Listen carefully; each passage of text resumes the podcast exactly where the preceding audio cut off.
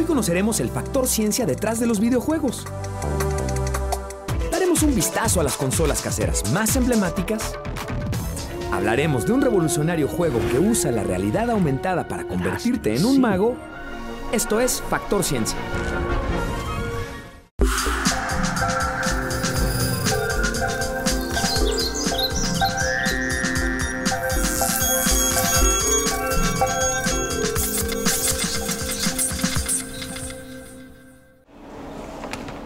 Bienvenidos. Hoy día los videojuegos son una forma de entretenimiento muy común. La tecnología ha permitido llevarlos directamente a la sala de nuestros hogares. Pero se han vuelto tan sofisticados que incluso reconocen movimiento, voz y datos biométricos como la estatura, el peso o el rostro.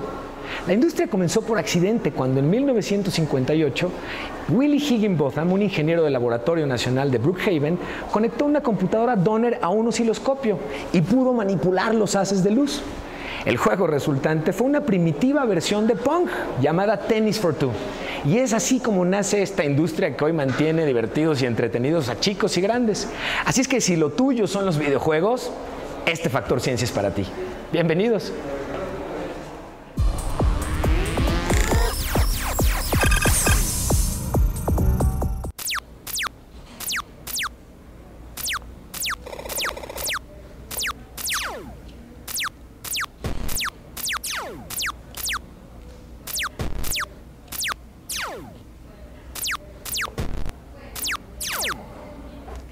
Esta que tenemos aquí es una verdadera joya. Se trata del Atari 2600, la primer consola de videojuegos que en realidad tuvo una presencia masiva en hogares en todo el mundo. Aunque había presentado recientemente Mattel su Intellivision, no fue sino hasta la llegada de esta consola que se integró el concepto real de jugar frente al televisor. Space Invaders, Pac-Man, Missile Command son algunos de los títulos que hicieron muy famosa esta consola, con un dato además bien interesante. Consideremos que cada uno de estos juegos ocupaba 4K de memoria.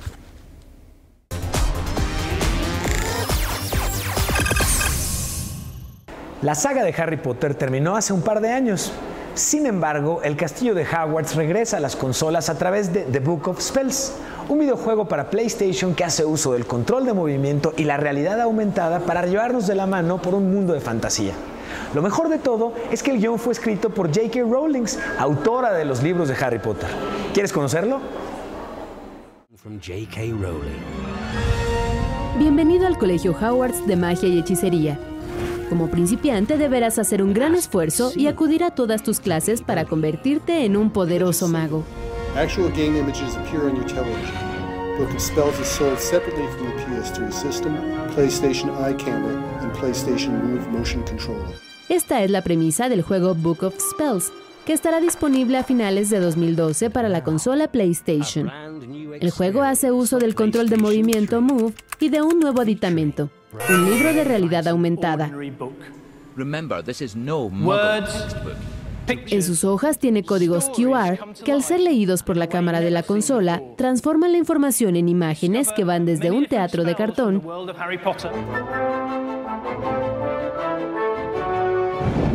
hasta un dragón o un hechizo. Pero eso no es todo. La imagen generada por realidad aumentada puede interactuar con el escenario que se muestra en pantalla, lo que permite una interacción y uso de esta tecnología sin precedentes. Book of Spells hará uso del control de movimiento como varita mágica e invitará al jugador a aprender conjuros y hechizos, para así investigar todos los secretos que esconde el castillo de Hogwarts. Para garantizar que esta sea una experiencia única, los desarrolladores contaron con la participación de J.K. Rowling, autora de la serie de libros de Harry Potter, quien escribió una historia totalmente nueva para este título.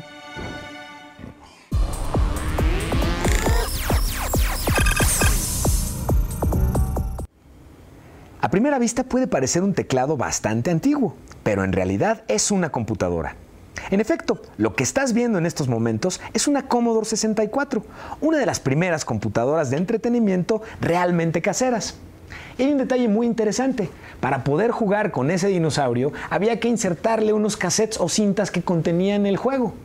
Hoy día, gracias a las computadoras y por supuesto a la tecnología de información en línea, podemos acceder a juegos en sitios en el que puedes además hacerlo de manera gratuita.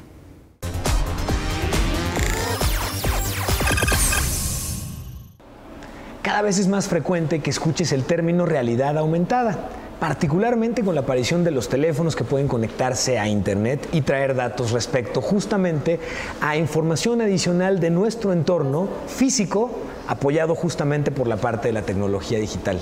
Pero esta evolución, la de la realidad aumentada, era evidente que llegara justamente a los videojuegos. Esta tecnología, lo virtual se abre paso en nuestro entorno real para ofrecer opciones ilimitadas. Es conocida como realidad aumentada. Yo concibo la realidad aumentada como un método para enriquecer la percepción de la realidad. Es decir, que por medio de elementos virtuales podemos mejorar nuestra percepción de la, realidad. Utiliza códigos especiales y patrones de figuras que sirven como llaves de acceso para todos aquellos que cuenten con un dispositivo de cómputo y una cámara web. ¿No? A medida que han avanzado todos estos dispositivos, que tenemos mejores este, computadoras eh, con cámaras web, de, mayor resolución y los mismos teléfonos ya con procesadores muy avanzados nos permiten hacer este tipo de, de aplicaciones ya pues muy comunes. El mundo de los videojuegos fue uno de los primeros en adoptar este tipo de tecnologías, que ofrecen una experiencia de juego única.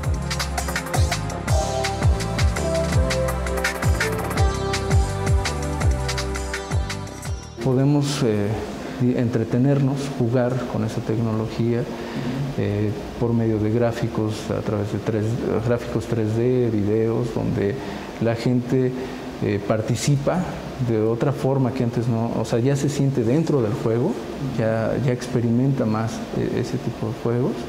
Ya ahora sí que tú eres el control con tus movimientos, con tus este, facciones. Pero el potencial de la realidad aumentada apenas está siendo explorado hoy se perfila como una nueva plataforma para la publicación de todo tipo de contenidos. Esto puede, tiene el potencial para revolucionar y, lo está haciendo ya en, los medios impresos. Ya revoluciona el, medio impreso porque le da vida, le da más, anima, anima lo que normalmente vemos en un papel, en un libro, en un periódico. El auge de esta tecnología data de casi una década sin embargo, la disponibilidad de aparatos con mayor poder de cómputo ha permitido una evolución sorprendente en los últimos años. La gente ya necesita eh, como que cada vez su capacidad de, asombro no es este, ya no es la misma que antes, ¿no? Entonces necesitamos cosas más eh, atractivas.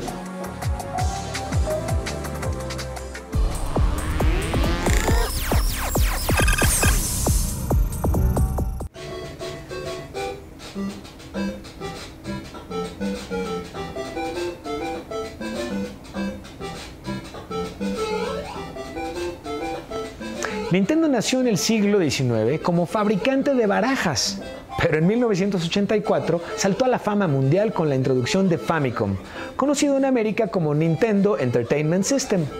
Al menos en México, esta consola logró que se identificara el jugar videojuegos como jugar Nintendo. Y aún hoy día hay muchas mamás que se refieren a cualquier consola con ese nombre. ¿Quién no jugó Super Mario Bros? ¿Sufrió con Ninja Gaiden? ¿O perdió horas jugando Zelda o Final Fantasy? Incluso el control tal como lo conocemos hoy día tuvo su origen justamente en esta consola.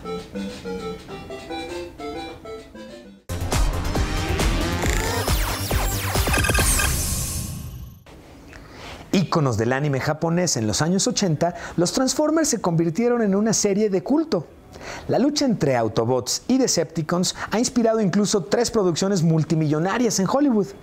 Activision retoma estos famosos personajes y nos lleva a una parte no explorada de su historia. ¿Cómo perdieron su planeta los Transformers? ¿En qué momento Optimus Prime y Megatron se volvieron enemigos a muerte? Esto es Transformers, la caída de Cybertron, un videojuego que promete ser épico. llegaron a la Tierra hace millones de años mientras libraban una batalla a muerte por el control de su planeta. Por siglos se mantuvieron inactivos bajo un volcán que despertó en la época actual. A partir de ese momento llevaron su lucha a la Tierra. Esta es, en resumen, la línea argumental de Transformers, la caricatura que se volvió serie de culto en los 80. En ella podíamos ver la rivalidad entre los Autobots y los Decepticons por conseguir Energon, un recurso energético que les permitiría volver a Cybertron, su mundo natal. Pero ¿te has preguntado qué llevó a la guerra a los Transformers? ¿Por qué perdieron su planeta? Los programadores de Activision tomaron en sus manos este reto y los traen a las consolas de última generación. Transformers, la caída de Cybertron. En este juego tomaremos control tanto de Autobots como de los Decepticons. Todos los personajes principales se encuentran aquí. Optimus Prime, Megatron, Bumblebee, Starscream, Cliffjumper, Soundwave, los Dinobots, entre otros. A través de tres capítulos divididos en varios niveles, tomaremos parte en las últimas batallas libradas en el famoso planeta cibernético antes de que los Transformers escapen a la Tierra.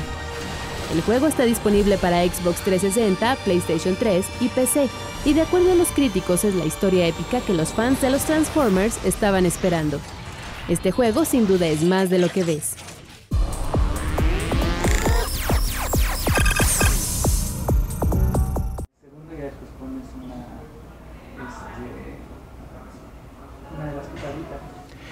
Estas que tengo aquí son unas consolas PlayStation que fueron anunciadas en 1996.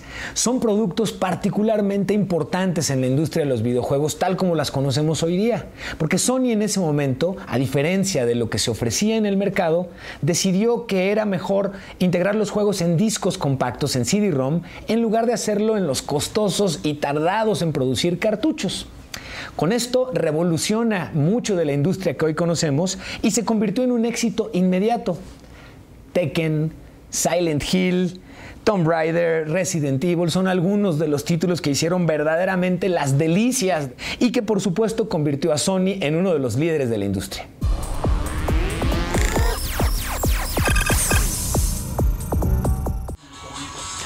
A pesar de que los videojuegos en consolas se han vuelto lo más común, lo cierto es que los videojuegos nunca abandonaron sus orígenes en la Commodore 64 y cada año se publica un número muy importante de títulos para jugar en computadora. Actualmente las computadoras son el terreno por definición para los juegos multijugador en línea, como World of Warcraft, DC Universe Online o Star Wars The Old Republic.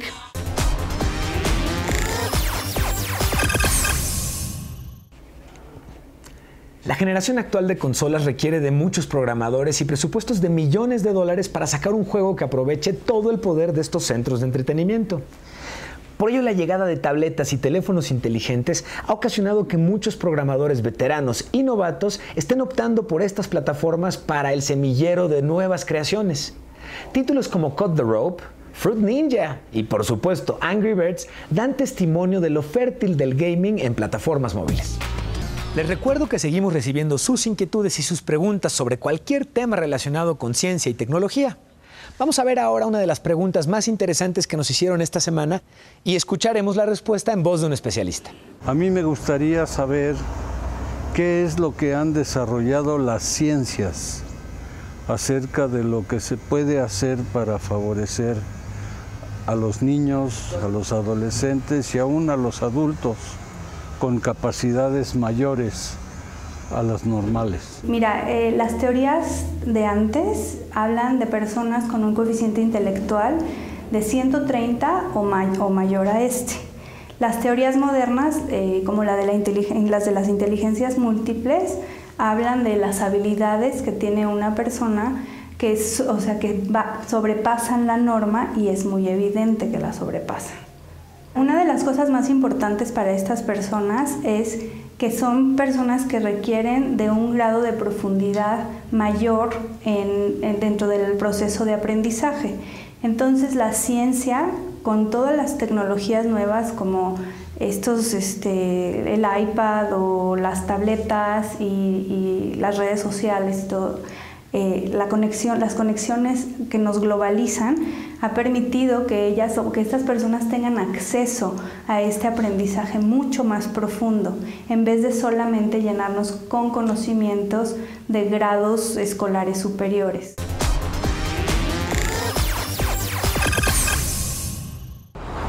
Por primera vez en la historia, una canción fue transmitida desde otro planeta al nuestro. Se trata de un tema compuesto por Will I Am, que fue presentado desde el Curiosity en Marte aquí a la Tierra. Es la primera canción transmitida a la Tierra desde otro planeta.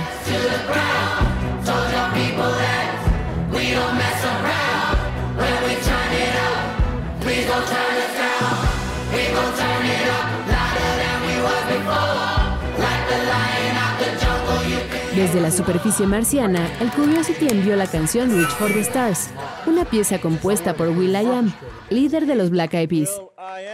Este estreno fue parte de un trabajo en conjunto con la NASA y Discovery Education, donde el músico habló con un grupo de estudiantes para mostrarles la relación de la ciencia y la tecnología con la música y el arte, con el objetivo de motivarlos a seguir creando e impulsar sus sueños.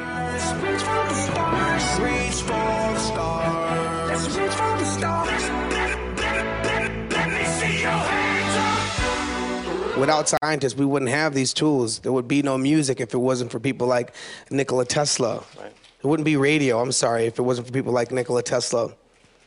It wouldn't be record players and uh, CDs if it wasn't for all the engineers that, you know, champion that technology and passionate about connectivity and. Todo comenzó con el programa I Am First, Science is Rock and Roll, con el que el músico impulsa la educación en la ciencia, la tecnología, la ingeniería y las matemáticas. Como resultado, la NASA invitó a Will.i.am a participar en el proyecto Mars Curiosity, componiendo una canción, que se grabaría para ponerla en el robot y hacer que se escuchara en la Tierra desde Marte. A diferencia de lo que comúnmente hace, Will.i.am creó un tema clásico y no un tema con bits computacionales. Así, el robot viajaría con un pedazo de humanidad y un poco de arte. The first thing when when when I was here last year and they said it was a possibility of having the song broadcasted back from Mars, the first thing that hit my head was I didn't want to do a song that was done on a computer. Right. I wanted to show human collaboration and have an orchestra there and something that would be timeless where it's you know and translated in different cultures not have like a hip hop beat or a dance beat to show human collaboration. Con este objetivo en mente reunió una orquesta de 40 instrumentos y un coro de niños que acompañan a la letra. ¿Por qué dicen que el cielo es el límite si hay huellas en la luna?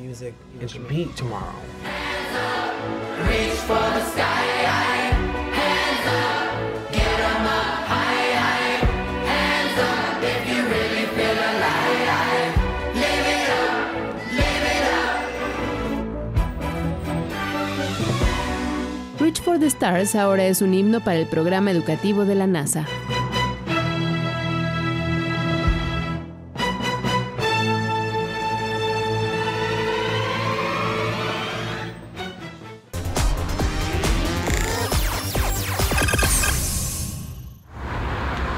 Un pequeño paso para el hombre, pero un gran paso para la humanidad. En 1969, un emblemático expedicionario con estas palabras declaraba uno de los más importantes avances que el hombre ha dado fuera de este planeta. Se trata de Neil Armstrong, quien hace unos días dio su siguiente paso, en este caso hacia la eternidad. No hubo vuelta atrás. Una vez abierta la escotilla, descendió a ese nuevo territorio lleno de polvo y misterio. La luna tiene temperaturas extremas. En el día rondan los 130 grados centígrados y por la noche caen drásticamente a menos 110 grados. A esto se enfrentó el 21 de julio de 1969 el primer ser humano en plasmar su huella sobre la superficie de nuestro satélite natural, ubicado a 400.000 kilómetros de casa. Ahí, fuera de nuestro mundo, el comandante Neil Armstrong pronunció la frase que lo inmortalizó.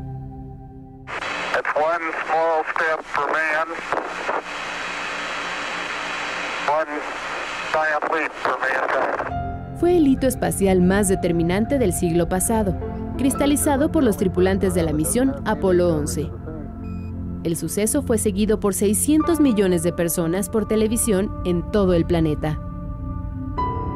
Neil Armstrong y Buzz Aldrin ondearon la bandera de su país y dieron una caminata durante más de dos horas y media. Estados Unidos había ganado la carrera espacial en plena Guerra Fría con la entonces Unión Soviética y en medio del conflicto con Vietnam. Armstrong jamás volvió al espacio, pero en el 40 aniversario de su hazaña recordó la trascendencia de competir por llegar a la Luna. It was intense and it did allow to both sides to take the high road with the objectives of science and learning and exploration.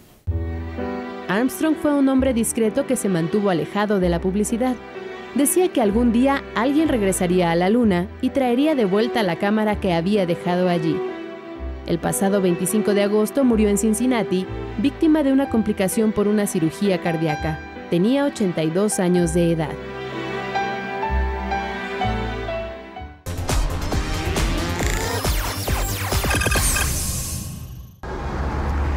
Habíamos informado hace unos días en Factor Ciencia sobre el pleito legal que llevaban a cabo Apple y Samsung, en el que Apple alegaba que Samsung había copiado muchos de sus diseños y esto era prácticamente algo que estaba afectando a la marca. Pues bien, dentro del juicio ya se tiene un fallo. Samsung ha sido obligado a pagar mil millones de dólares en compensación por haber sido justamente declarado culpable. Cómo se dan las cosas en esto de la propiedad intelectual digital, ¿verdad? Continuamos en Factor Ciencia. Parecen juguetes, pero detrás de ellos hay mucha ciencia y tecnología. Tres bloques. Fueron diseñados con softwares de robótica y elementos de inteligencia artificial para ayudar a los niños a aprender las matemáticas. De lo más reciente que tenemos es este, que se llama WeDo. Es un robot que es para niños chicos de, a partir de 7 años de edad. Y lo que hacemos es que eh, se conecta directamente a la computadora y van a automatizar de una manera muy sencilla con un software por medio de dibujos o iconos. Para los cursos más avanzados se diseñaron robots especiales. Terminamos con robots de este tipo en el cual sí ya estamos hablando de un microprocesador, puertos de entrada, puertos de salida, servomotores y lo que vamos a hacer es utilizar ya sensores mucho más complejos como de distancia, de sonido y de luz básicamente y las actividades vienen relacionadas con los temas que están viendo en los cursos regulares. Hay actividades que tienen que ver con fracciones, manejo de fracciones, de números, vienen con ángulos, este, manejo de figuras geométricas. Al jugar y aprender con estos robots, los estudiantes entran en contacto con softwares de robótica que generalmente usan científicos y empresas para automatizar procesos.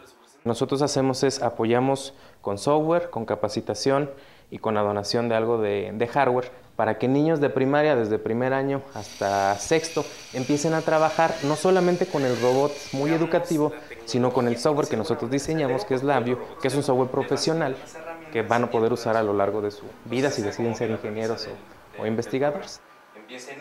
Los robots se pusieron a prueba en una primaria pública de Veracruz, con muy buenos resultados. Eso hace que los niños también trabajen en equipo y algo bien interesante es que un niño puede enseñarle a otro niño los niños de cuarto podrían enseñarle a los de tercero y los de quinto a cuarto, etc. Y eso es, perdón, bien motivante porque también se hace un niño transmisor de conocimiento. Miren, nos reciclamos, ahorramos energía y de agua y todo, pero